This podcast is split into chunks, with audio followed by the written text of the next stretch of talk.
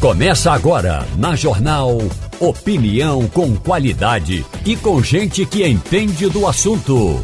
Com Igor Maciel, Eliane Cantanhede, Romualdo de Souza e os jornalistas do Jornal do Comércio, deixando você bem informado. Passando a Limpo. Começando Passando a Limpo agora na Rádio Jornal. Muito bom dia a todos. Bom dia e bom início de semana. Nessa segunda-feira, pós-feriado, muita gente aproveitou o feriado para ir para o interior.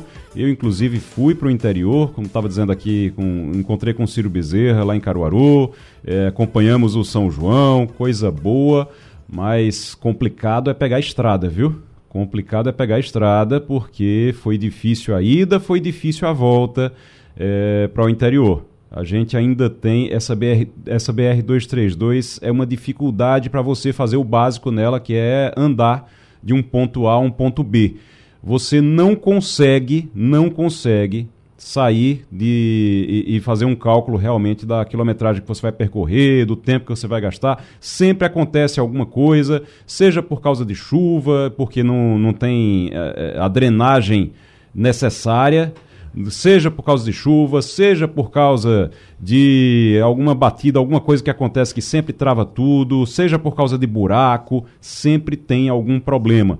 Ontem, voltando de Caruaru para cá, ontem ah, resolvi sair no, no final da manhã exatamente para ver se não pegava o engarrafamento da tarde, mas não teve jeito, passei quase quatro horas para poder chegar no Recife, porque em todo canto parava, tinha engarrafamento por algum motivo, seja qual fosse. Um deles, inclusive, porque a Polícia Rodoviária Federal resolveu fazer uma fiscalização, sei lá o que danado foi, e aí parou, realmente parou o trânsito. Depois eles desistiram, foram embora, mas deu uma travada no trânsito por conta disso. Impressionante. Fora, essa, fora isso, nesse momento que, a, que tinha polícia em um determinado ponto ali na, próximo a Gravatar, uh, você não vê ninguém orientando o trânsito, a, a, a, realmente tentando resolver a situação para fazer as pessoas chegarem mais rápido no seu destino.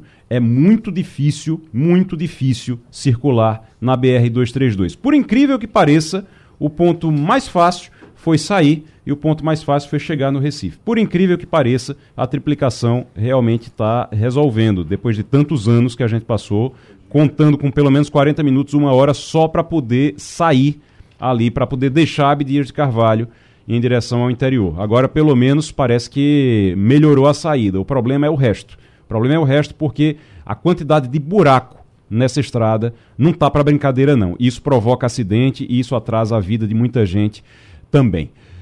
Romualdo de Souza, muito bom dia. Ivanildo Sampaio, muito bom dia. Maria Luísa Borges, muito bom dia. Todos bom aqui dia. já.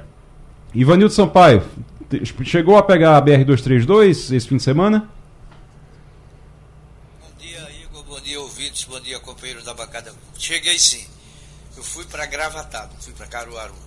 É, na, na, ida, na quinta-feira, foi tranquila a, a, chegada até Gravatar. Uhum. Mas quem resolveu ir na sexta-feira, até Gravatar, gastou quatro horas, quatro horas e meia, até cinco horas, testemunhos de vizinhos meus no condomínio onde eu tenho casa. É, você se olhasse para a BR na noite de São João, o número de carros que seguia em direção a Caruaru era inacreditável. Não eram dezenas, não, eram centenas. Quer dizer, já à noite. É. Imagine você é, como é que Caruaru recebeu esse pessoal todo e aonde colocou. É, para você ter uma Na ideia. Na volta eu. É. Para você ter uma ideia. Eu preferi não, não uhum. enfrentar o trânsito e voltei no sábado, absolutamente tranquilo. Voltou no sábado mesmo. Pronto, eu, eu vinha, eu ia para Caruaru na sexta-feira, tava tudo certo, inclusive, para ir na sexta, ia sair daqui quando terminasse o, o trabalho no jornal, é, entregasse as colunas do, do jornal e ia me embora. E aí tava tudo certo para ir. Quando eu olhei as notícias, quando eu vi na sexta-feira, eu disse: Ó, oh, quer saber de uma coisa? Não vou não. Passei o, a véspera de São João em casa, com, com a família, tudo, mas passei em casa, tudo certo, tudo tranquilo, e não peguei o trânsito porque, como você disse, estava dando 5 horas daqui para Caruaru. Você disse que estava dando 4 horas só até Gravatar, estava dando 5 horas, 5 horas e um pouquinho até Caruaru. Eu desisti. Desisti resolvi não ir mais. Fui no sábado pela manhã, Peguei trânsito, mas não muito, gastei umas três horas para poder chegar em Caruaru. E a volta é que foi complicada. Mas a volta foi bem complicada porque eu, eu não fiz feito você que voltou no sábado, eu deixei para voltar no domingo. Aí ficou realmente complicado. Maria Luísa Borges, passou o São João aqui? Passei, passei aqui no Recife mesmo. Chuva, muita chuva, então eu optei por ficar lendo e dando pequenas caminhadas quando ah, São Pedro deixava. São Pedro estava meio inimigo de São João no Recife esse final chegaram, de semana. Chegaram aí na, no São João, Ivanildo e, e Maria Luísa, chegaram aí no São João, ali no, no Marco Zero? Muita Não, onde eu fui foi no, no Parque Novo, que Sim. foi inaugurada a terceira etapa, né? Ali Lá nas Graças. Nas Graças, exato. Graças. Aí fizeram um pequeno arraial tinha muita criança. Tanto que, como eu tinha ido de bicicleta, eu preferi voltar logo, porque você fica meio né? É. Arrastando uma bicicleta, tudo bem, eu, eu, desmontei, mas mesmo assim tinha muita criança correndo, muita criança brincando, né? Tava, tava, tava animado, mas a, a chuva realmente não deu muita trégua. E quando chovia, sumia todo mundo, daqui a pouco voltava. Eu moro perto, então assim, foi onde eu, eu eu vi algum sinal de São João, foi por ali. Mas pretende ir ainda no, no Marco Zero para conhecer, para ver como é que. Eu, eu tô querendo ir essa semana para ver, que eu vi muita gente falando bem. Você foi lá, Ivanildo? Não, não fui, mas escutei muitos elogios ao Marco Zero. É. Diz que está muito bem organizado, é, bem decorado, enfim. Um São João com cara de São João. Romualdo dançou forró em Brasília, Romualdo? Pois é, essa frase aí do Ivanildo me alegra muito, porque eu vi muito elogio a este é, evento que ocorreu é, na cidade do Recife, que era mais São João com cara de São João. Eu fui na casa de uma irmã minha, nós somos quatro irmãos aqui em Brasília. Então, oito pessoas, mais duas crianças e um cachorrinho que estavam, estavam lá passando uma noite é, do São João, falando mal da vida alheia, falando das histórias que a gente viveu no interior de Pernambuco e tomando muito quentão. Quem bebia quentão tinha um caldo, pamonha, essas coisas de festa junina.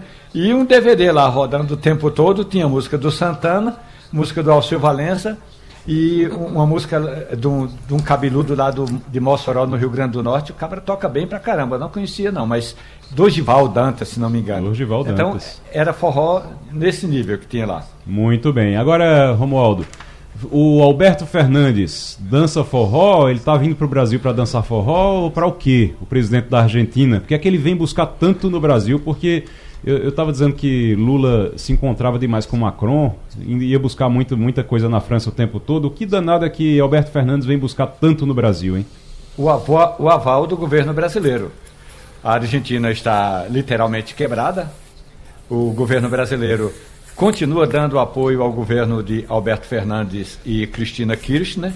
Fernandes precisa de ajuda do Fundo Monetário Internacional, já teve, mas ainda assim não está conseguindo pagar é, o, o que deve, os juros do Fundo Monetário Internacional e precisa investir, porque o governo que não investe é, não faz crescer a economia numa inflação que já ultrapassa 100 e 110% ao ano. Então, é preciso dar uma corrida e o Alberto Fernandes chega hoje a Brasília para um encontro com o presidente Lula, pedindo o aval do governo brasileiro para ter investimentos do BRICS. BRICS é aquele banco que hoje é presidido pela ex-presidente do Brasil, Dilma Rousseff. BRICS é a sigla Brasil, Rússia, Índia, China e África do Sul em inglês.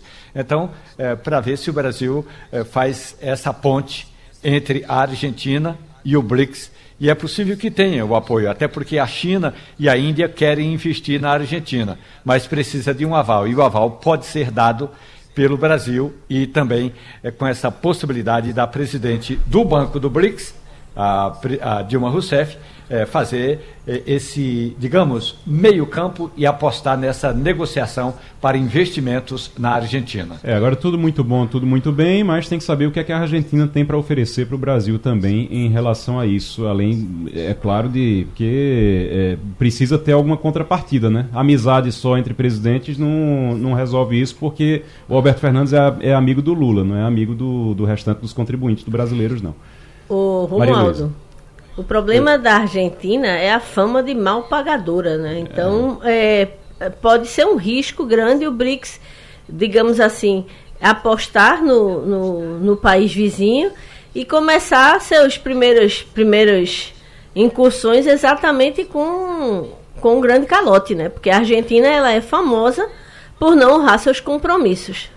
Exatamente. E uma, digamos, uma das missões do Banco do BRICS não é investir em qualquer país eh, em desenvolvimento ou em processo de desenvolvimento ou em infraestrutura. Uma das missões do banco é investir em programas sociais. Por exemplo, tem diferentes programas sociais que o BRICS está analisando para investir em países eh, que estão ali na África, não necessariamente na África do Sul, não necessariamente em países membros, mas aí tem de ser em programas eh, sociais, não um programa para tirar um país do buraco porque o governo é mau administrador ou os governos foram maus administradores. E aí faz muito tempo que a Argentina está quebrada. Não foi só esse grupo da Cristina Kirchner e o Fernandes que quebraram a Argentina, não. A Argentina está quebrada desde muito tempo atrás. Ivanildo Sampaio. É isso mesmo. A Argentina é mal pagadora, como disse Maria Luísa.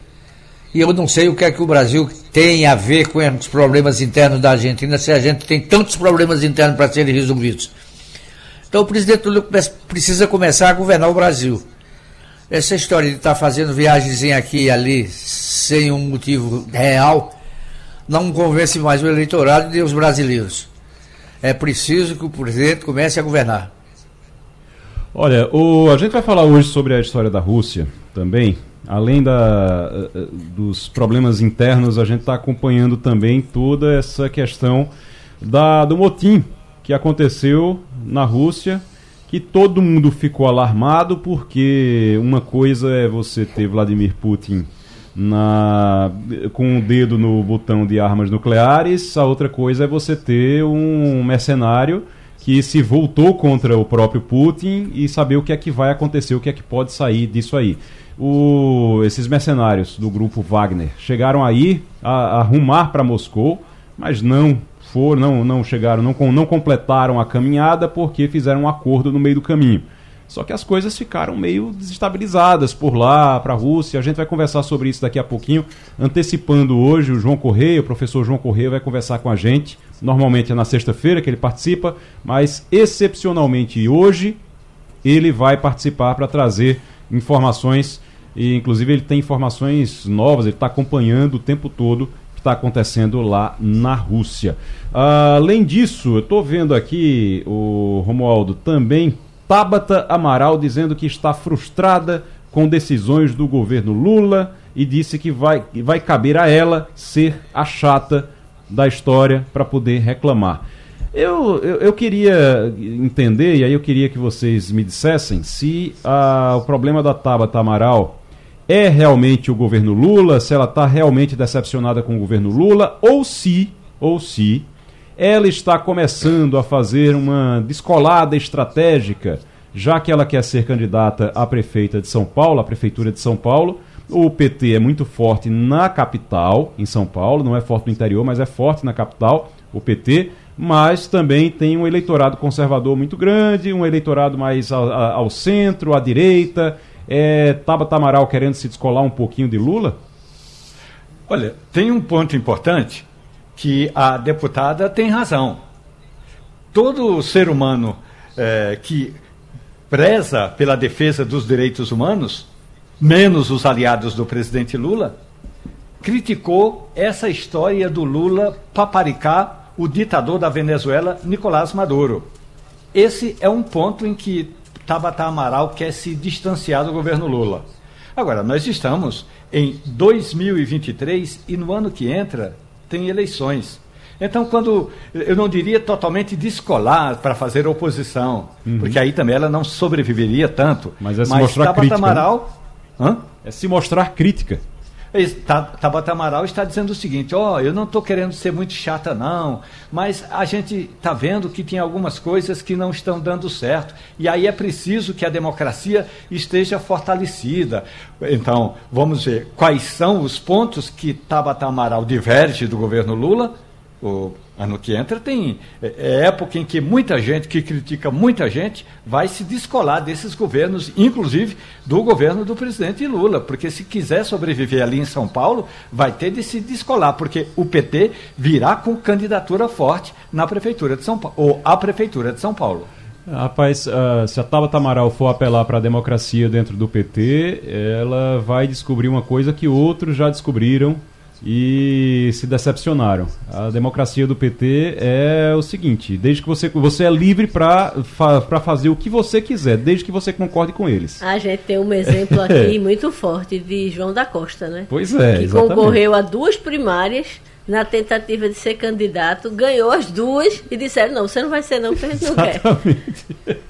Não, e essa história de dizer que critica as emendas eh, que ela chama de emendas secretas, ela achou que o Lula ia acabar com a emenda secreta quando o PT disse que não teria candidato, quando o Lula disse lá no início do ano que o PT não teria candidato e que o candidato seria novamente Arthur Lira do Progressista. Ela achou que seria diferente, a liberação de emendas seria diferente? Aí realmente é imaginar que teria alguma mudança substancial e não esperem mudanças substanciais do governo do PT diante do pagamento de emendas. Vai ser assim e vai liberar emendas quando tiver projeto importante para ser votado. Algumas no orçamento ou do orçamento secreto. Pois é, ela está chateada com isso, está chateada com a história com a, a, visita do Nicolás Maduro, está chateada com algumas. Vai ficar é... chateada se, o, se Lula também. defender empréstimo ao BRICS, né, para a Argentina, vai ficar chateada com várias coisas ao é, longo do caminho. Exatamente. Agora é bom lembrar que tem, é, Ivanildo, uma campanha para a prefeitura de São Paulo que ela está muito interessada nisso lá em 2024, logo ali em 2024, né? e candidatos fortes, né? Você não acha que o governador de São Paulo, com o prestígio que ele já tem hoje, não apoiará alguém contra o PT? Evidentemente que sim. Eu não sei se o Bolo será candidato, mas tem muitos votos ainda, mas muitos votos. E pode sair candidato, além do PT, né? Então uhum. não será uma tarefa fácil para o PT ganhar a eleição em São Paulo. Inclusive. Agora, o Igor, se me Oi. permite. Sim. É, o, o, só rapidinho, falando... Romualdo, já, você já coloca aí na sua fala. O, o atual prefeito de São Paulo é candidato à reeleição também, né? Isso, uhum. exatamente. Agora o Ivanildo está falando aí. É, o, o, presidente Lula precisa ficar mais no Brasil e governar mais para o Brasil. Ivanildo, eu escrevi no Jornal do Comércio neste fim de semana que neste primeiro semestre do ano, Lula ficou um mês fora.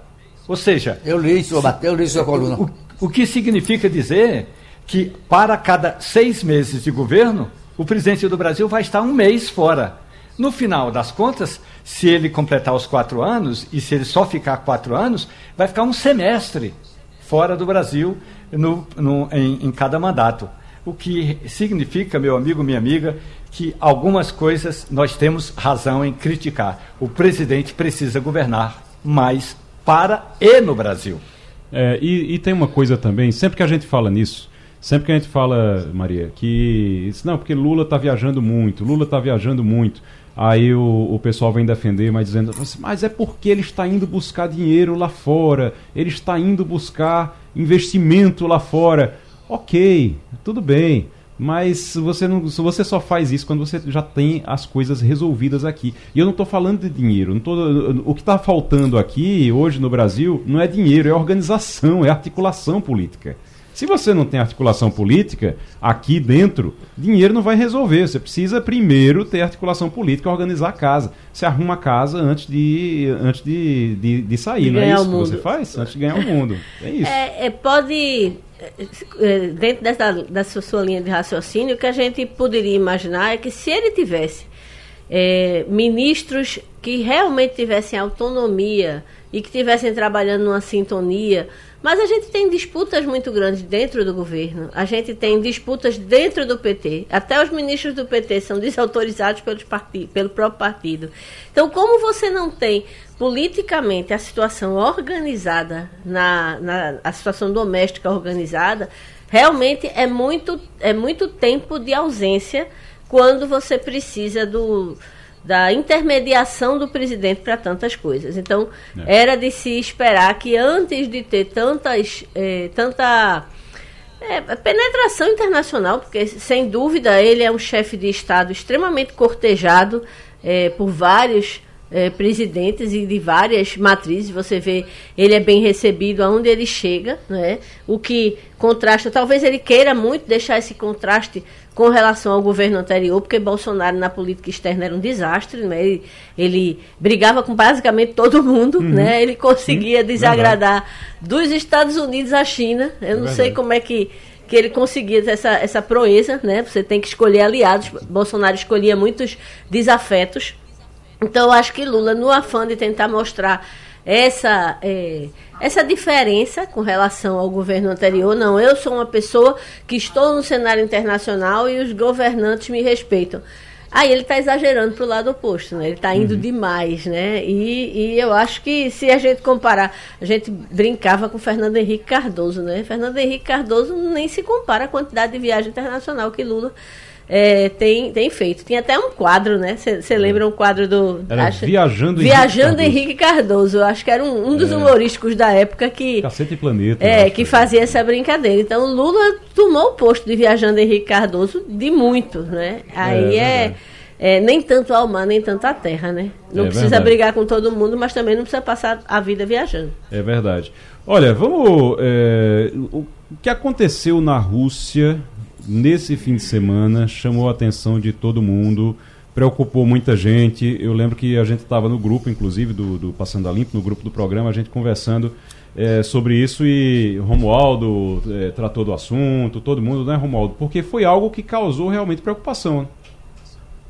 E aí eu chamei um amigo, um pernambucano que mora na Rússia, e ele me contando como é que está a situação, tanto em Moscou como nas redondezas da capital russa, é, ele usa, ele diz que a gente não pronuncia direito o nome do, do mercenário, chefe do grupo Wagner. A gente chama aqui de Prigozhin, mas ele diz que o Prigozhin, é, o chefe desse grupo de mercenários, é realmente alguém que surpreendeu o próprio amigo, porque ele era amigo de Vladimir Putin e resolveu fazer esse motim, ou seja, coordenar o motim que pode ser até para valorizar o próprio passe, ou seja, valorizar o serviço que ele presta. Eu Romualdo, nos ensine a pronunciar corretamente para a gente falar certo o nome de Prigozhin, é? Prigozhin? É, Prigozhin. Prigozhin. Exatamente. Prigozhin. A gente chama Prigozhin é, por preguiça é, didática, mas é Prigozhin. Prigozhin. Eu agora só vou é falar assim, Prigozhin.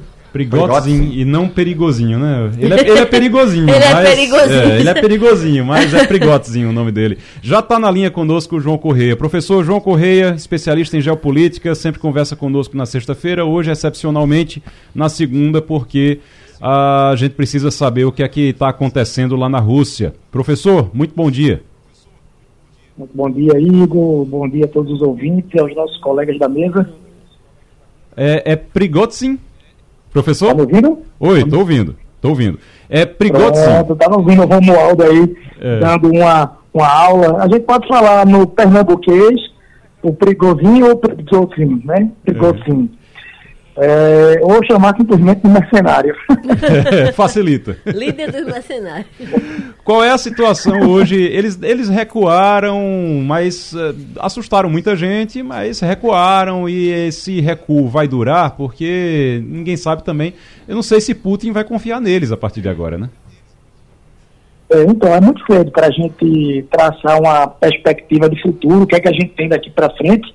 Cada dia vai ser muito importante o fato é que o, o, grupo Wagner, que é um grupo paramilitar privado e que tem conexões com o Kremlin, tem conexões com o governo da Rússia, já vinha tecendo algumas críticas em relação à campanha russa dentro da Ucrânia. Por hora, eu lembro que há alguns meses o próprio grupo Wagner questionou publicamente a falta de suprimentos, a falta de armamentos para combater na região do Donbass na fronteira entre Rússia e, e Ucrânia.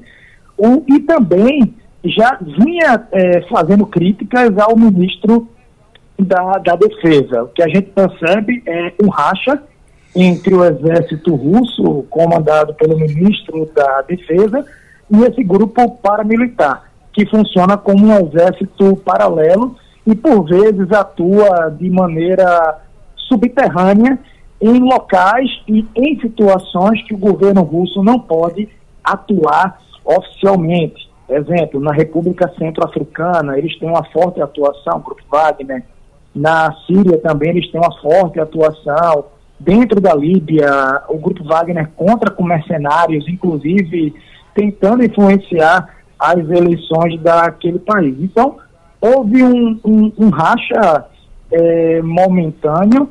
É muito, é muito cedo, como eu disse para vocês, a própria reação do Vladimir Putin foi é, diferente do, do habitual, porque no primeiro momento o governo teria aceitado uma anistia, não processar os rebeldes criminalmente, e o próprio líder do grupo Wagner, ele teria tido a permissão de migrar e de residir por um certo tempo na Bielorrússia, através de um convite do Alexander Lukashenko, que é o presidente daquele país, é um ditador, é um autocrata, aliado de Putin de primeira hora, mas que também tem uma relação é, com o, o, o, líder, né, o Prigozhin, o líder da, do, do grupo Wagner. É, é, muito cedo. É muito cedo. Mostrou uma fissura no governo, é, um racha. Lembrando que no próximo ano, 2024, tem eleição para presidente por lá o Vladimir Putin vai poder se candidatar. Ele mudou a constituição do país com apoio do parlamento para se candidatar. Ele pode se candidatar por mais duas ocasiões, ou seja, ele pode ficar no poder até 2036, no que pese que ele tem aí seus 69 anos. E é, é isso, tá? Assim, surpreendeu, surpreendeu a muita gente. O recuo também. A, a sensação é que o grupo Wagner de certa forma, também esperava um apoio popular. Mas alguns colegas que moram na Rússia disseram assim: olha, a gente tem críticas a Vladimir Putin, mas trocar Vladimir Putin por um grupo de mercenários acusado de, acusados de praticar crimes de guerra é, seria muito pior. O Putin ele pode ser ruim em alguns aspectos, mas ele tem a estabilidade, o controle do país. Os oligarcas é, é, a elite na mão. Então, e, e, e vamos, vamos lembrar que a Rússia é uma grande potência nuclear, maior sinal de ogivas nucleares do mundo. Imaginem uma guerra civil dentro de um país que tem essa quantidade de armamento nuclear. Ou imaginem todo esse armamento nuclear nas mãos de um grupo rebelde. Então, tudo isso tem que ser pensado, tem que ser analisado. É, eu lembro que ontem, quando a gente estava conversando sobre o assunto, a primeira coisa que eu pensei, quando eu vi a notícia, anteontem e ontem, quando eu vi a notícia do que tinha acontecido, eu disse, rapaz, eu não sei, é ruim com Putin, pior sem ele, porque se Putin tá ali com o dedo na com o dedo nas bombas nucleares, na, no armamento nuclear, quem são esses mercenários e o que é que eles podem fazer? são inclusive criminosos, né? São criminosos de guerra, como disse o, o João Correia, e eles são recrutados dentro de prisões, inclusive, para entrarem nesse grupo. Aonde o líder Luiz. já esteve, por sinal, né? Porque ele é. já ele é um ex-presidiário, ele já foi condenado. É, é, professor, deixa eu aproveitar para lhe perguntar uma coisa que está intrigando a humanidade. Aonde está Vladimir Putin? Então, pergunta muito interessante, porque ele fez um pronunciamento de cinco minutos a, na TV estatal. Eu recebi o pronunciamento aqui, eu faço parte de alguns grupos, alguns canais no, no Telegram, e acaba que as notícias por lá chegam primeiro, já que a imprensa russa ela é muito estatal. Você não tem uma imprensa livre como nós temos aqui é, é, no Brasil. E após esse pronunciamento, ele deu um chá de sumiço. Isso acaba criando rumores de que falam né, sobre a possível doença, falam que ele entrou no silêncio agora estratégico e que vem uma reação aí muito forte é, nos próximos dias, mas as informações oficiais coletadas até hoje pela manhã pelo fuso horário de Brasília é que o mesmo encontra-se em é, Moscou e que estaria para receber uma visita de diplomatas chineses, é, do alto escalão chinês, a China que já disse que não tem qualquer relação com os assuntos externos que é, é, dizem respeito à Rússia, mas as informações oficiais é que ele está em Moscou e que poderá sim fazer alguma aparição aí a qualquer momento, algum pronunciamento. O Romualdo de Souza. Professor, muito bom dia. Quando eu escrevi no Jornal do Comércio sobre exatamente essa ação do grupo de mercenários, é, eu disse o seguinte: é, quem é mercenário tem algo a vender. Ele se preocupa em vender um produto. Então, eu tenho uma pergunta que é a seguinte: o senhor acredita que essa ação do Prigozhin ou Prigozhin seja muito mais para valorizar o passe de seus, entre aspas, atletas? E da mesma forma, professor, eu mandei um e-mail para a comunicação social do governo do presidente Lula. E a resposta oficial do Estado brasileiro é: vamos esperar essa situação para que o governo brasileiro se manifeste. O senhor acha que a comunidade internacional não já deveria ter dado um basta a esse grupo de mercenários para dizer, ó, oh, uma coisa é divergir da política eh, de Putin, outra coisa é, é não aceitar essa ação dos mercenários? Então, exatamente, Romualdo. Há rumores que existia um movimento, existe um movimento dentro do governo russo para é, desarmar, desarmar o grupo, tirar a força do grupo. É como se o grupo Wagner ele tivesse crescido fora da medida e que hoje ele faria sombra, né? Ele faz sombra ao governo do Vladimir Putin. Então, teria tido esse racha entre o ministro da Defesa, outros ministros do Vladimir Putin em relação ao grupo Wagner, dizendo o seguinte: olha, o grupo cresceu, o grupo está forte demais, representa um poder paralelo, Originalmente, o papel do grupo era, era representar a Rússia em interesses pouco republicanos em outros países do mundo, notadamente na África, notadamente no Oriente Médio, mas parece que agora o grupo cresceu e disputa espaço com os militares oficiais. Então, o Vladimir Putin, ele teria dado uma autorização para que alguns membros do grupo Wagner abandonassem o grupo, fossem recrutados pelo governo, oficialmente eles entrariam nas fileiras do exército e o grupo iria sendo desfeito gradativamente, semelhante ao que foi feito com a extinta KGB no final da Guerra Fria, que deu origem a um outro grupo, né, a FSB, que é, é, é o atual serviço aí de inteligência é, da Rússia. Então, há essa, é, essa questão mais, mais forte, mais significativa. A gente está conversando com o João e sobre, Corrêa. E sobre Oi. a pergunta em relação a, a, ao posicionamento do governo brasileiro. Veja, eu, eu penso no seguinte, o, é, é um momento para se, se observar, tá? para se observar. De fato, é, a gente pod, poderíamos sim, diante desse contexto, aproveitar para criticar a presença russa dentro da Ucrânia, né, a invasão russa à Ucrânia, e criticar o uso do grupo Wagner pela própria Rússia dentro da Ucrânia.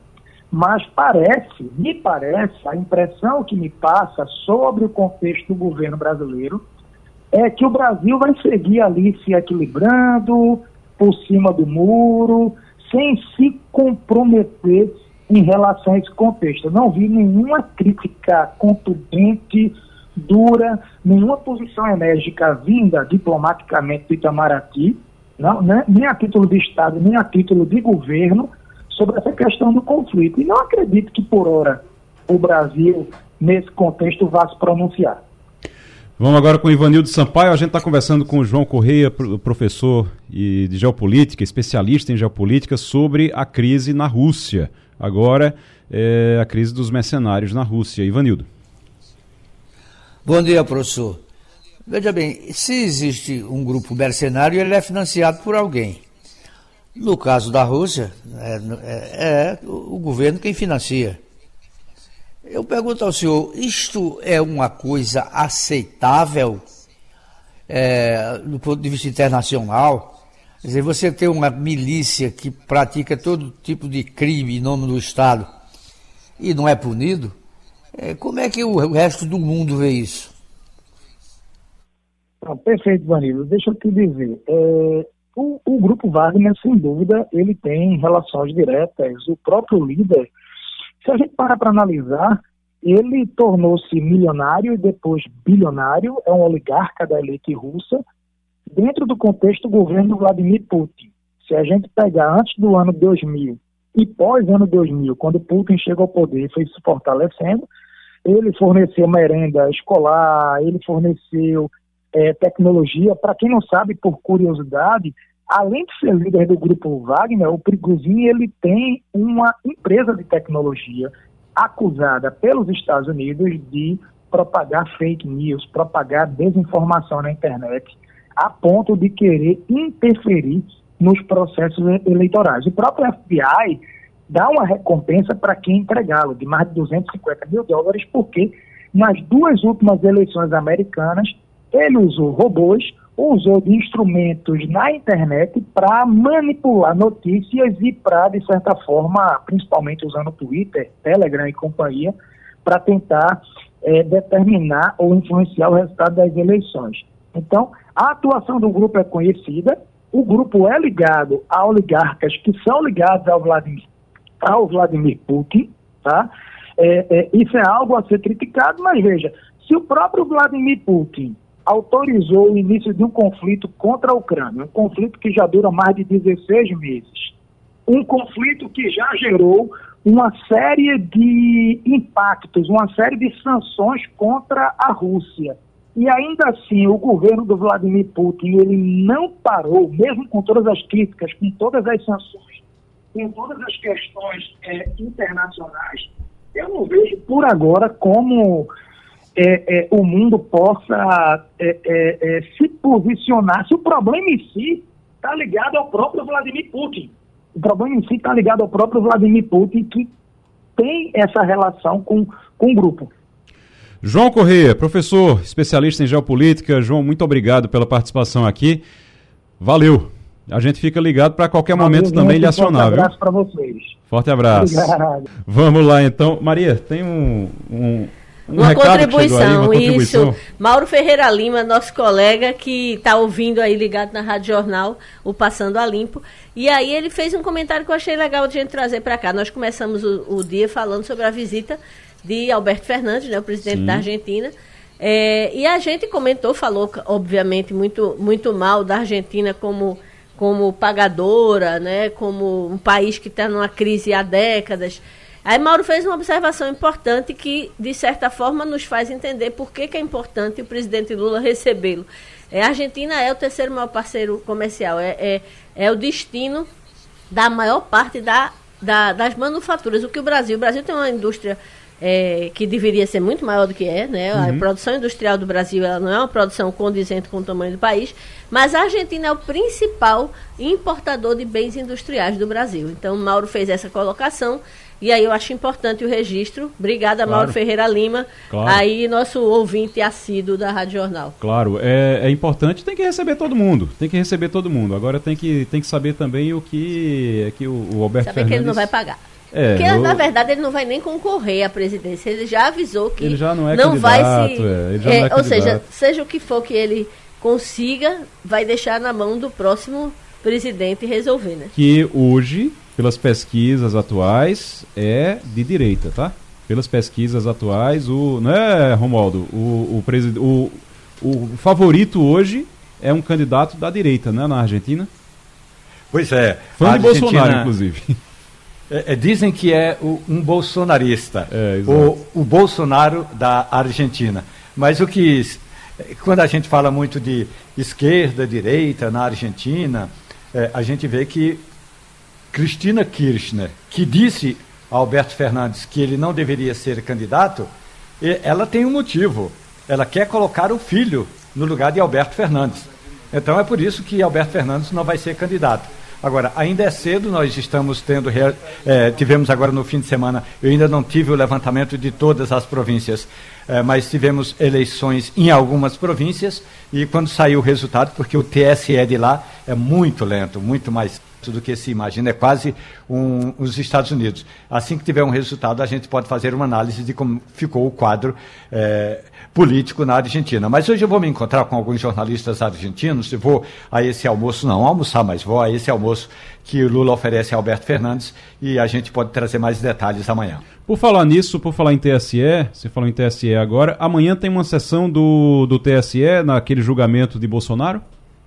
É, e, e a expectativa a expectativa é de que o ministro Alexandre de Moraes vai pedir uma certa colaboração dos outros seis ministros, lembrando que o Tribunal Superior Eleitoral é formado de sete ministros, E aí ele vai pedir uma colaboraçãozinha, pelo menos uma vez por ano, para que a sessão termine amanhã. E aí ela, tem, ela se estenderia até por volta de 11 horas da noite, para concluir o julgamento já amanhã. Como a gente viu na primeira parte, já houve a apresentação do relatório do ministro Benedito Gonçalves, defesa, acusação, e em seguida eh, veio o representante do Ministério Público, do Ministério Eleitoral, do desculpe, da Procuradoria Eleitoral, melhor dizendo, Procuradoria Eleitoral, e agora é a hora de, dos votos. Volta o ministro Benedito Gonçalves e apresenta a novidade, que é o voto dele, e aí em seguida os outros seis ministros dão um voto. Alexandre de Moraes vai pedir para que a sessão seja concluída amanhã. E a gente está aqui na Rádio Jornal, acompanhando tudo isso, acompanhando, vai estar aqui acompanhando amanhã. Tem sessão no dia 27, que é amanhã, e tem uma outra sessão, como você disse, no dia 29. Não vai nem precisar da sessão do dia 29, então, segundo Alexandre de Moraes. Já está resolvido. Possivelmente amanhã. ele vai pedir para que. É, eu não sei se vai conseguir o que ele conseguiu na, na votação do processo relacionado a Deltan Dallagnol, que foi 16 segundos. Claro que não vai conseguir tudo isso, mas vai pedir para ser um pouco mais rápido. Rapaz, eu estava vendo muita gente dizendo: ah, mas é mentira que foi 16 segundos, é mentira que foi tão rápido assim. Não foi nem 16, foi um minuto, eu acho, um minuto e 16 segundos, né? Mas é, é, é, é mentira o, que foi tão rápido, porque todo mundo ficou dizendo: não, é, é, é mentira. Não, é, gente, é o seguinte: teve leitura de relatório, durou uns 50 minutos, quase uma hora a leitura do relatório, teve a, a participação da defesa, todo, teve ampla defesa, teve tudo, teve tudo ali. Teve procurador, o, o, a Procuradoria Geral Eleitoral, Procuradoria, a Procuradoria Eleitoral também falou, então teve tudo isso ali. Agora, na hora de decidir, na hora de votar, durou um minuto e pouco, um minuto e, e, e, um pouquinho, exatamente porque Alexandre de Moraes não ouviu o voto de todo mundo. Ele simplesmente disse: todo mundo. Tem alguém aqui que queira divergir? Não, ninguém? Pronto, então tá bom. Então tá resolvido, foi unanimidade. Tem essa, tem, é, é, tem essa coisa. O voto realmente foi bem rapidinho, né, Romualdo? Sim, o voto foi rápido. Agora, é claro que eles combinaram, eu não diria o resultado, mas combinaram que a sessão deveria ser o mais rápido possível. Até porque o relatório do ministro Benedito Gonçalves, lá no caso de Deltan Dallagnol, é, foi assim um relatório em que ele fez um compêndio do estudo realizado pelo Tribunal Regional Eleitoral. Na prática, é o seguinte, no caso de Dallagnol, houve ou não houve uma, uma ação propositada do então candidato para fugir da lei da ficha limpa. Todos concordaram e aí Deltan dançou. Intervalo, a gente já volta. Passando a limpo. Amaciante multiuso água sanitária Dragão. Sujou, usa Dragão. Passando a limpo. De volta com o Passando a Limpo. O Ivanildo Sampaio. A expectativa, a expectativa em relação a esse julgamento de Bolsonaro é que termine amanhã. Você acha que Bolsonaro enfraquece a partir de então? Vai se, o pessoal vai começar a buscar out, vai a buscar alternativas já a partir de agora, não? Ô, ô Igor, o, o, partido já está, o partido dele já está buscando alternativas.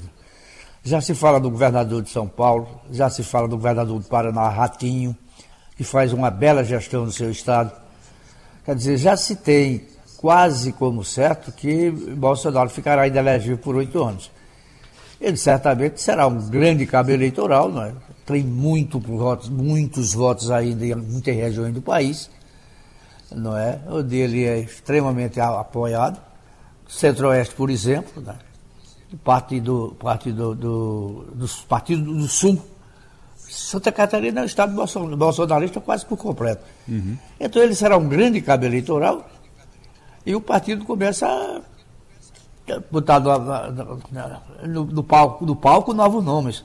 Não pode parar. O partido que tem o número de, de, de, de eh, representantes que, que tem e que vai disputar eleições municipais com chances de ganhar em vários municípios, certamente que precisa de alguém é, de um nome na manga para dizer, olha, eu tenho um candidato sim. Bolsonaro não é, mas fulano é. Que pode ser o governador de São Paulo, pode ser o governador do Paraná. Enfim, pode ser qualquer outro nome aí, fora Bolsonaro. Eliane Cantanhede já está conosco na linha. Eliane, muito bom dia. Bom dia, Igor, colegas, ouvintes. Como, como é que foi o São João? Dançou, chegou a dançar forró ou não? Não, porque foi aniversário da minha filha ontem e teve uma festa aqui em casa para minha filha, ah, então eu troquei boa. a festa de São João por, uh, por, pela festa da minha filha. Mas no sábado eu fui numa festa, sim, mas as festas em Brasília estão fal tá faltando é, tá faltando quadrilha, tá faltando aquela energia de antigamente com, com São João. Tem a festa de São João com bandeirinha, com as comidas e tal, mas tá faltando a dança. Muito bem, tá, tá o, tem o Zé Jorge, né? O Zé Jorge fazendo aquela festa. Famoso. Que era Isso, famosa. É, e eu vou. As festas do Zé Jorge são, e da Socorro são assim parte da história de Brasília. Coisa boa. Ô, ô Eliane, a gente estava falando aqui sobre o futuro de Bolsonaro. O destino dele deve estar sendo selado já, agora, como a gente estava conversando, essa semana. E como é que fica o depois? O PL está planejando isso já, e eu acho que a eleição municipal é que vai dar essa base. É a hora da verdade para o bolsonarismo, essa, essas eleições municipais? Pois é, uh, a gente está vendo um movimento muito, muito interessante no PL. O PL, que é o partido do Bolsonaro. Por quê? Uh, amanhã o TSE continua uh, o julgamento do Bolsonaro e inclusive com o voto do relator, ministro Benedito Gonçalves, que será um voto muito duro, toda a expectativa é essa.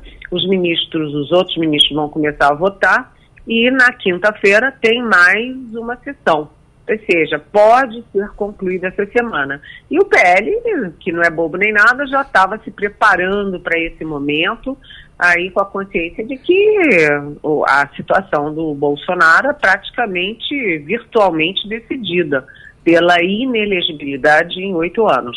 O Bolsonaro é, é isso aí. O Bolsonaro ele, ele não será candidato nem para as eleições municipais, nem para as eleições presidenciais, mas ele é um cabo eleitoral importante. Ele mobilizou uma parte significativa da sociedade. E uh, o movimento que o PL está fazendo é em dois sentidos. Primeiro, né, mobilizar o Bolsonaro, mesmo o Bolsonaro inelegível, já está com agenda em vários estados, né, botar o Bolsonaro para trabalhar. Isso é uma coisa. A outra coisa é preparar a sucessão do Bolsonaro. O número um dessa sucessão nem é do partido. É o Tarcísio Gomes de Freitas, governador de São Paulo, que é do Partido Republicano. Né? E, mas tem outros, tem o governador Zema, o governador Ratinho, a própria Michele Bolsonaro já entra como segunda nas pesquisas, como sucessora do Bolsonaro, mas o mais forte, o nome mais forte é o Tarcísio. E qual é o movimento que o PL está fazendo? Um movimento ao centro, um movimento de moderação. O grande problema do Bolsonaro era a radicalização em tudo. Na pandemia, é, na, naquela, naqueles, naquelas manifestações golpistas, é, tudo dele era muito radicalizado e agora o PL faz um movimento de moderação e a gente viu isso no próprio Senado. Até o filho 01 do Bolsonaro, o senador Flávio Bolsonaro, foi muito elegante e até elogioso ao Cristiano Zanin, que é o candidato do Lula, agora já aprovado para o Supremo Tribunal Federal. Então, a virulência do PL no Congresso vai ficar toda focada na CPI dos atos golpistas. É aí que eles vão fazer confusão, gritar e barará. Mas no resto, nas votações de interesse para o país, o PL recua para ser mais moderado. Eliane Cantanhede, na Rádio Jornal, aqui no programa Passando a Limpo. Maria Luísa Borges. Bom dia, Eliane. A gente falou da situação do ex-presidente Bolsonaro, mas também quem está é, é, numa situação bem delicada é o Arthur Lira, né? o presidente da Câmara, está é, tá cada vez mais próxima é, dele a investigação dos tais kits de robótica. É, quais são as novidades aí dentro dessa, dessa linha de investigação, né? porque a PF está tá, tá, é, chegando muito perto dele, não é? Pois é, uh, essa semana, né? Semana passada foi muito quente aqui em Brasília, no judiciário, no legislativo, no executivo. Essa semana vai ser, é, tende a ser mais calma, com muito foco é, na, na, no julgamento do Bolsonaro.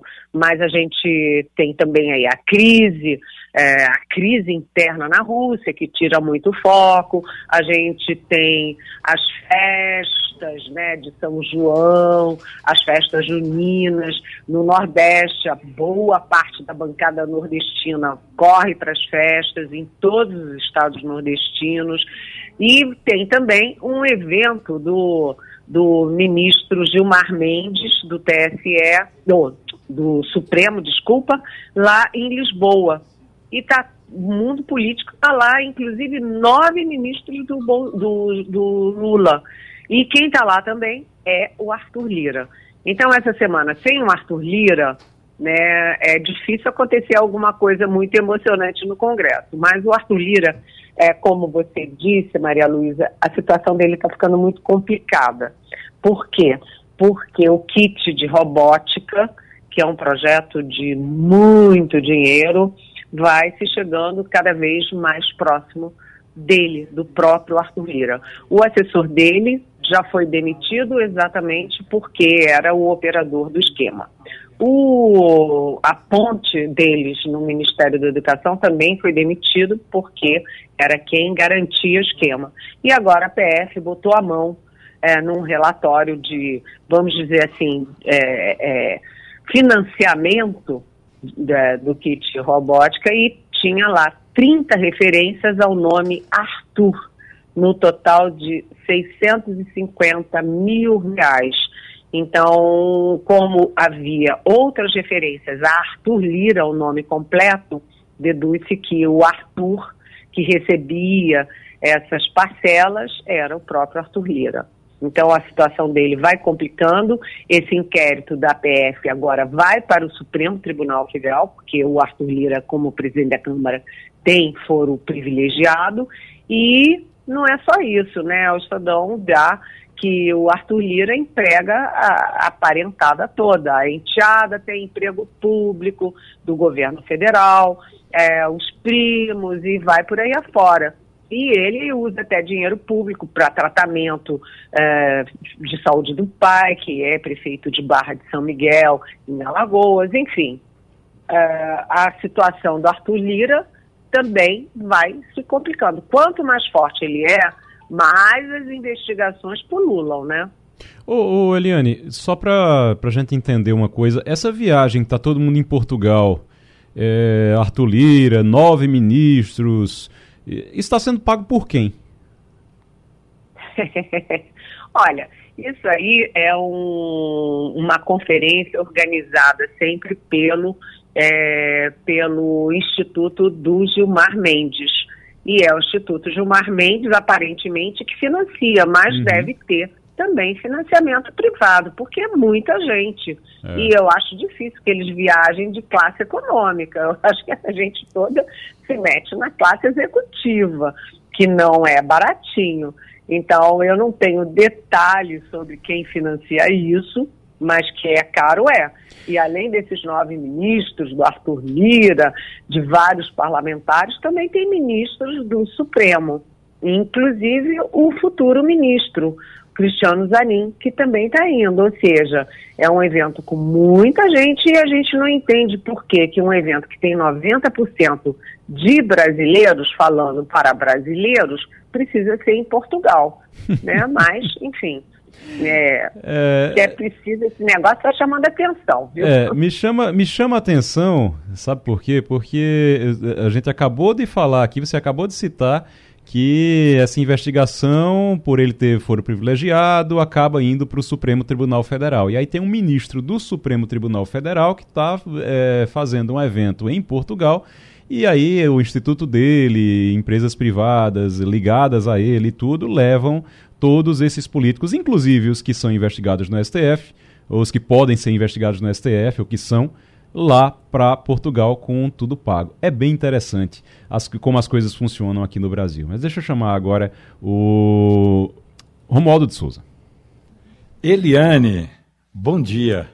teve um barraco na QI 15 no Lago Sul, que foi uma festa junina, que o som contratado estava nas alturas. Quem mora até na Asa Sul, do outro lado do lago, ouvia o barulho dessa festa. É claro que os moradores da quadra, inclusive com os quais eu conversei, não conseguiram identificar quem estava no carro. Mas o veículo 041 que está cedido pelo Senado ao senador Irajá Abreu, ficou até tarde da noite. A polícia foi chamada, a polícia veio, bateu a porta, o povo baixou o som. Quando a polícia deu as costas, o som subiu. E aí, tem como intervir? Não tem, porque ninguém é, teve. É, ninguém se animou a registrar uma queixa na delegacia e o som varou a madrugada. Então, é, tem esse barraco aí na QI 15, vamos ver em que vai dar. A polícia não levou o povo para a cadeia, mas quem ficou ali nas imediações não conseguiu dormir. E aí, por falar em perda de sono, Eliane, é, eu estava comentando agora, eu não sei se você também analisa dessa forma, mas o ministro Alexandre de Moraes meio que dá, quer dar uma apressada no julgamento de Bolsonaro amanhã e quer concluir o julgamento já na terça-feira, nem que a sessão se estenda até perto da meia-noite. É, não sei se vai ser possível, né, Romualdo?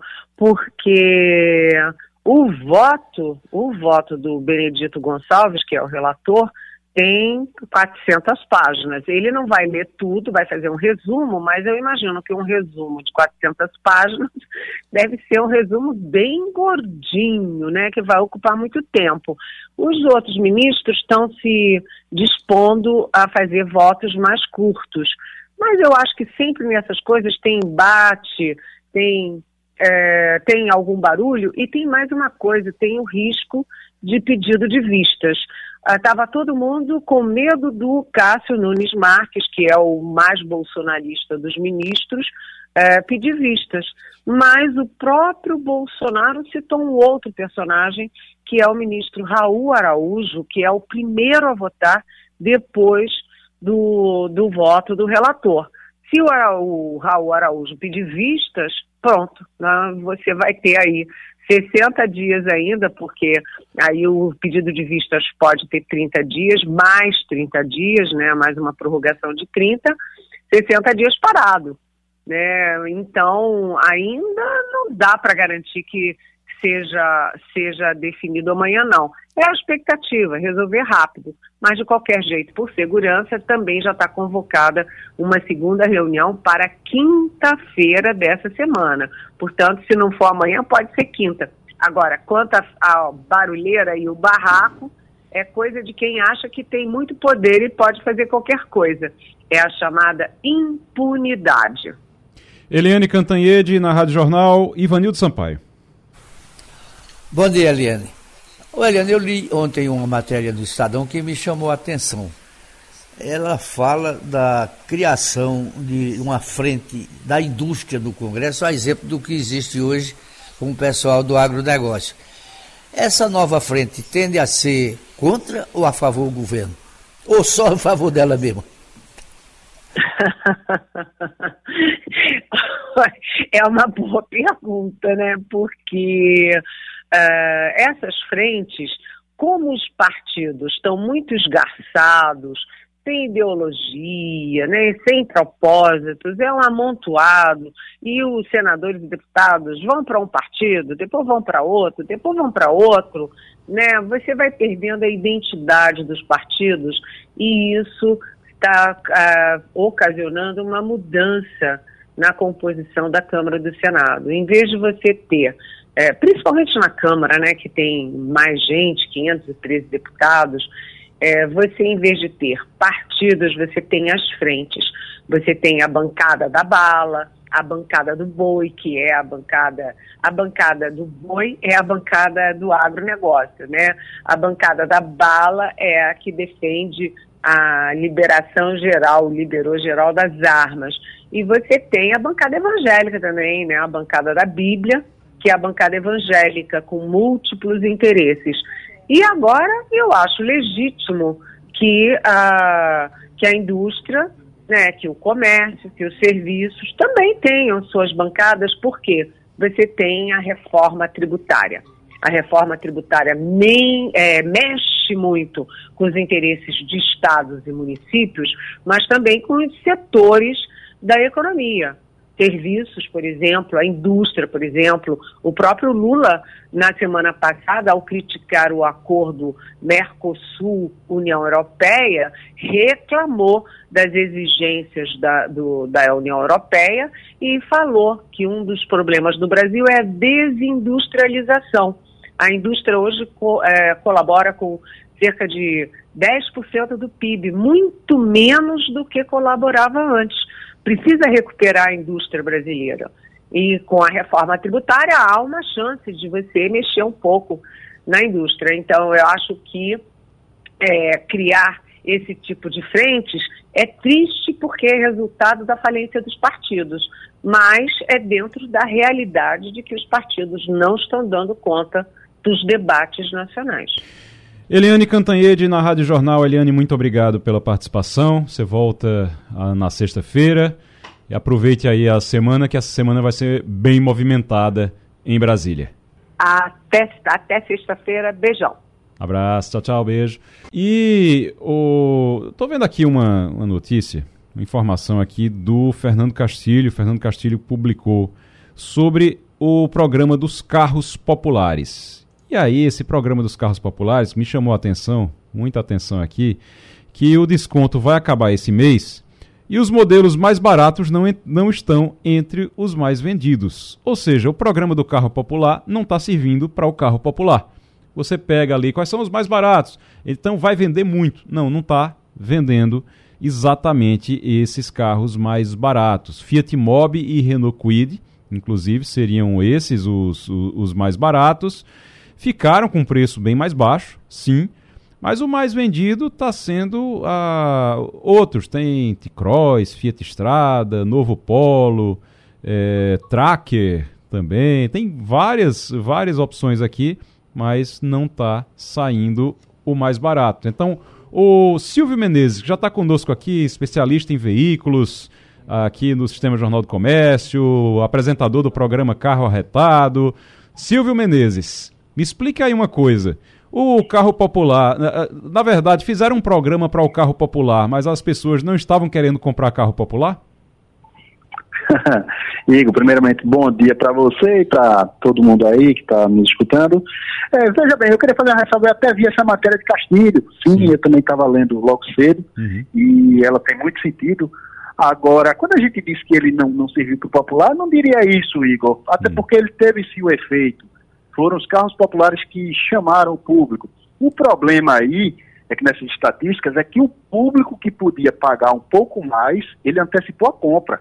Hum. E aí aconteceu hum. realmente esse fenômeno. A gente viu é, uma procura maior é, por esses carros aí, os chamados SUVs, aqueles carros de até 120 mil até 130 mil reais, Igor, porque as montadoras fizeram ali uma manobra, uma, fizeram construir uma ciência para poder encaixar o carro no plano de benefício e aí sim oferecer mais vantagem.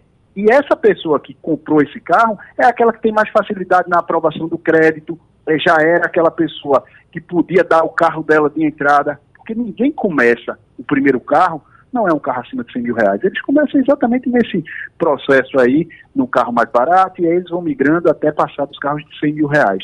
Uhum. Mas esse carro, sim, o popular, ele teve sim um papel muito interessante, até porque tem marcas aí que trabalham é, praticamente com, com esse aí, né, para chamar.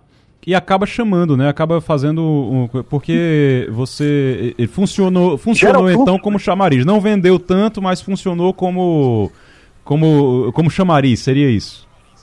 Eu não diria que ele não vendeu tanto, ele vendeu bem. O problema hum. é que os outros realmente surpreenderam. Né? Os carros da, de categorias superiores aí surpreenderam, porque muita gente que estava esperando aqui realmente o momento de trocar, ou mesmo que não estava pensando em trocar carro, viu ali um momento, uma oportunidade e foi lá e trocou o carro. O que é que acontece? É que os modelos populares, eles, eles né, dentro daquela regra do governo, que tinha que ser o índice maior de nacionalização, que poluísse menos. Então, os descontos maiores se concentraram nesses modelos. Porém, esses outros modelos mais caros também tinham desconto significativo, viu, Igor? A gente viu desconto de 10 mil reais em carros como o Quid e o Mob, carros uhum. ali que baixaram de 70 mil para abaixo dos 60 mil reais, mas a gente viu também aqui carros de 100, 120 mil reais passar a ser oferecido aí por 110 mil, nesse sentido, e aí as pessoas aproveitaram mesmo. Muito bem. O Ivanildo Sampaio está conosco, a gente está conversando com Silvio Menezes. Ô Silvio, eu queria que você me explicasse o que é um carro popular. Porque os carros têm é, câmbio automático, direção elétrica, é, vidro que sobe sozinho. Quer dizer, não é mais aquele carro pelado que você tinha no passado. Volkswagen que você tinha que levantar o vidro, que não tinha, não tinha ar-condicionado, passava o cão, enfim. O que são hoje os carros populares do Brasil? Vamos lá, Ivanildo Sampaio, meu eterno professor. Ivanildo, é o seguinte, você pontuou bem aí, porque a nossa referência, aquilo que se batizou lá atrás de carro popular, era realmente um modelo bem diferente do que a gente tem hoje. Era realmente, só, só tinha carcaça, o motor e os pneus. Então isso aí se enquadrava. Hoje, né, com, com o advento aí, a popularização da própria tecnologia, a facilidade, os carros, o consumidor passou a exigir algo melhor. Hoje é impraticável, é inimaginável a pessoa andar no carro num Recife sem um ar-condicionado. Até 10 anos, 15, você até se sujeitava. Hoje, se ele não tiver um ar-condicionado, ele vai, vai morar mesmo na loja, vai ficar lá pro resto da vida. Então, o consumidor passou a exigir isso. Essas comodidades aí, você falou, itens de segurança, né? Os carros foram mais equipados. Então, não, não existe mais espaço para aquilo ali. Então é como se no passado a gente que botava lá uma telha, vai, uma telha brasileira numa casa, mas com o tempo a gente viu que aquilo não, não prestava, que aquilo fazia mal, enfim, coisas do tipo aí, as pessoas foram tendo outros materiais, outros recursos e fazendo questão realmente de ter uma telha, eu digo daquela mais simples, é, passou a exigir um produto melhor. É, rapaz, o, eu estou me lembrando agora do, dos carros populares antigamente. A gente andava, o, o Ivanildo está dizendo aí, não, porque subiu o vidro manual. Isso quando estava funcionando, porque depois de um tempo você tinha que segurar para subir o vidro manual, você tinha que segurar. Lembra quando você segurava na parte de cima do vidro e ficava estabilizando ele para poder subir, porque senão ele não subia, Silvio? É, já teve carro assim, não? Eu não só tive como eu tenho, né? Eu gosto de carro antigo e eu tenho dois aqui na minha casa, inclusive eu faço isso aí de vez em quando, viu? Mas, mas é isso que eu ia perguntar, se, no, no, no, eu sei que você tem um Fiat 147, o Fiat 147 você tem que, lá, lá em casa tinha um que a gente tinha que colocar a mão no vidro para ficar puxando o vidro por cima, para poder subir, porque senão não subia. O seu faz isso, que é tão arrumadinho, rapaz? Não, não, não, mas aí a gente não tá livre disso, né? Carro assim é pra dar aperreio ao dono também, isso é felicidade não, é um hobby que dá muito, dá muito trabalho para o dono do carro. Maria Luísa. Eu acho incrível. Você tem um Fiat 147 e ele anda, né? Ele anda bem arrumadinho é, dele, é. vermelho. Ele, ele anda, realmente é, é, é, um caso, é um case. É. é Silvio, é, o dinheiro está prestes, esse primeiro crédito está prestes a se encerrar, não é? Né? é, é muito provavelmente nos próximos dias, né? O, o crédito do, que o governo deu para que as montadoras é, subsidiassem né, os, os veículos já está acabando. É, como é que está a movimentação entre as montadoras, Silvio? Tá, a pressão para que se tenha mais, para que se renove?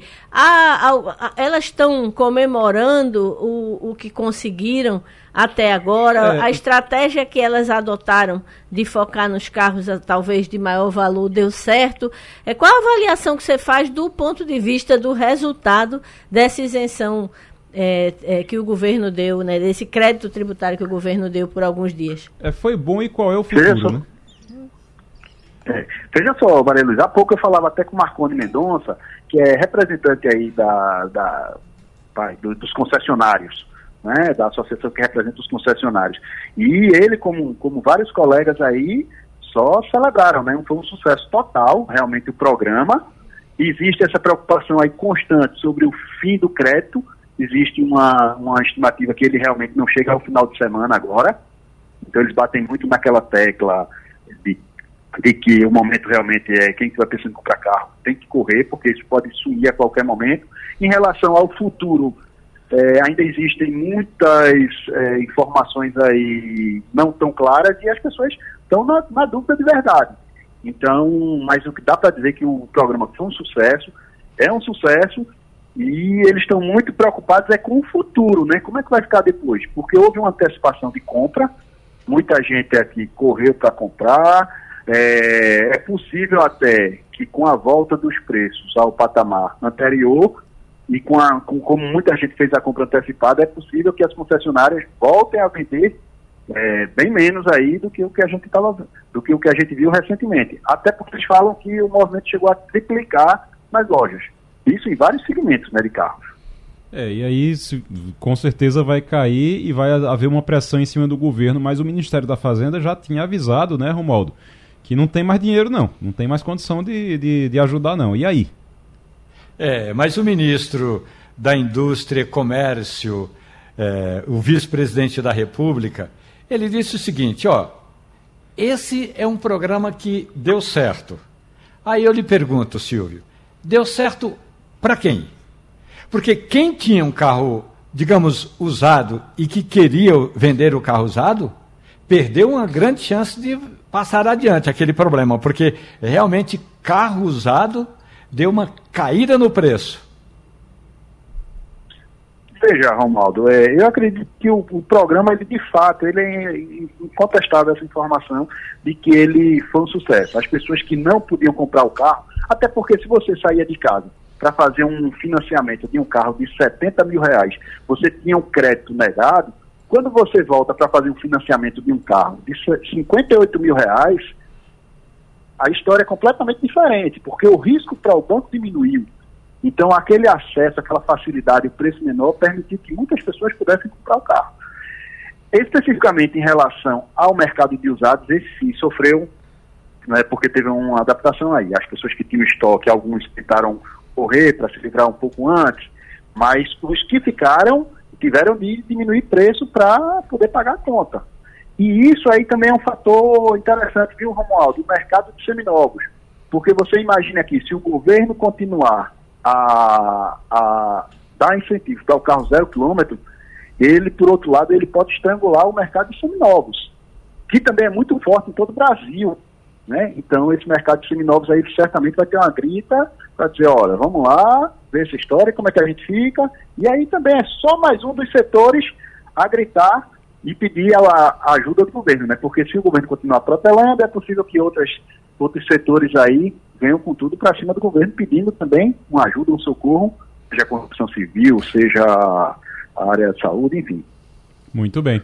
Tá bom então. Silvio Menezes, obrigado pela participação. Silvio, a gente vai até o, o, fim desse, desse programa, deve acabar, como você disse, já essa semana, até, acho que dura até o fim de semana, está em 84% agora. Uhum. 84% estava vendo aqui dos 500 milhões, já foram aí 420, praticamente 420 milhões até agora. Então já está realmente no finzinho. Vamos ver até onde é que vai, mas é, a gente vai estar tá sempre conversando aqui com o Silvio Menezes sobre o assunto. Silvio, muito obrigado, viu? Obrigado aí, um abraço a todo mundo. E a minha dica e sugestão é: se você estiver pensando em comprar um carro, não deixe para depois, não. Corra e faça essa semana. Muito bem. O Romualdo, a gente tem essa semana o julgamento de Bolsonaro e tem mais coisa acontecendo em Brasília também, né? E coisas que não acontecem. Hum. Mas o que está acontecendo é que o relator que trata exatamente desse processo é, de regulamentação do Conselho de Administração de Recursos Financeiros, o CARF, ele pediu um tempo para debater com o Poder Executivo, com o Judiciário e com o Congresso Nacional. O CARF é esse órgão. Imagine que duas grandes empresas resolvam se juntar precisa da autorização do CARF, porque senão aí a administração de recursos financeiros pode dizer que, é, é, que está se formando um grande conglomerado, então precisa dessa autorização. É esse o papel que tem o CARF, entre outros, para julgar inclusive decisões sobre é, finanças. Se você, um, é, se você acha que está pagando tributo demais, você pode recorrer ao CARF. Aí o que houve? Na Câmara dos Deputados, o, relator disse ao presidente: Ó, oh, presidente, eu não estou conseguindo encontrar um meio termo para botar esse processo em julgamento. Aí Arthur Lira falou o seguinte: então a gente trava a pauta e você tem uma semana para negociar esse projeto. Esta semana, portanto, na Câmara dos Deputados não vai ter votação. Não tanto porque Arthur Lira está na Europa, não é só por isso, não, porque o vice poderia assumir, mas é porque realmente a pauta está trancada, então na Câmara não tem votações. Já no Senado Federal, a expectativa é de que tem vários nomes que foram encaminhados pelo governo eh, de futuros embaixadores. Então, alguns desses embaixadores ou futuros embaixadores serão sabatinados no Senado Federal, na Comissão de Relações Exteriores. Eu acredito que o que vai andar mesmo por aqui é, é alguma, algum projeto, algum processo relacionado aí a, a debates e sabatinas na Comissão de Constituição e Justiça e na Comissão de Relações Exteriores do Senado, porque plenário não vai ter nada, não. Eu estou achando interessante não ter nada no plenário porque o povo está viajando. Simplesmente resolveram viajar, resolveram. Anteciparam é... um. Estão meio um que recesso. antecipando um recesso. O recesso. O recesso começa em julho, né? Exato. Os 15 últimos dias do mês de julho ah, estão reservados para um recesso, ah. caso eles consigam votar a LDO, Lei de Diretrizes Orçamentárias. Mas isso aí é outra coisa só para o meio do, do, de julho. Esta semana, chamado de, chamada de recesso branco, é segundo eh, disse o presidente da Câmara dos Deputados, para que o relator desse processo do CARF, que é o deputado Hum, Beto Pereira, eu sei que ele é do PSDB, não, sei se Mato Grosso ou Mato Grosso do Sul, mas o relator pediu um tempo para analisar todas as emendas e ele não está encontrando uma alternativa para colocar em votação essa mudança no Conselho de Administração de Recursos Financeiros, o CARF. Ivanildo Sampaio, reforma tributária que é bom nada porque o pessoal está viajando, tá? Pois é, a gente continua esperando essa reforma, o país principalmente, não é? Mas ela sai, ela vai andar e, e ela é extremamente necessária para o desenvolvimento da nação. É. Eu, tinha, eu queria só Oi. fazer um lembrete, Igor, hum. que hoje à noite a governadora Raquel Lira vai estar na, no Roda Viva. Sim. É um programa de entrevista muito conhecido da TV Cultura. Ela que é a primeira governadora é, mulher né, do estado de Pernambuco. Ela está sendo entrevistada por uma bancada de férias do jornalismo, né? Tem gente do Estadão, gente da Folha, do Globo e o diretor de redação do Jornal do Comércio, Laurindo Ferreira. Então, a partir de 10 horas, né? 21 e 45 começa o esquenta, mas 22 horas começa. A gente colocou no, na, na manchete da, da rádio a chamada para o debate e nós vamos colocar dentro dessa chamada o vídeo é, dele quando ele começar, tá? A, a, a TV Cultura não, não é em todo lugar que você consegue ter acesso, então você consegue ver pela internet, porque a gente vai colocar o, o, o link né, lá da transmissão dentro da, da, do, da página da Rádio Jornal.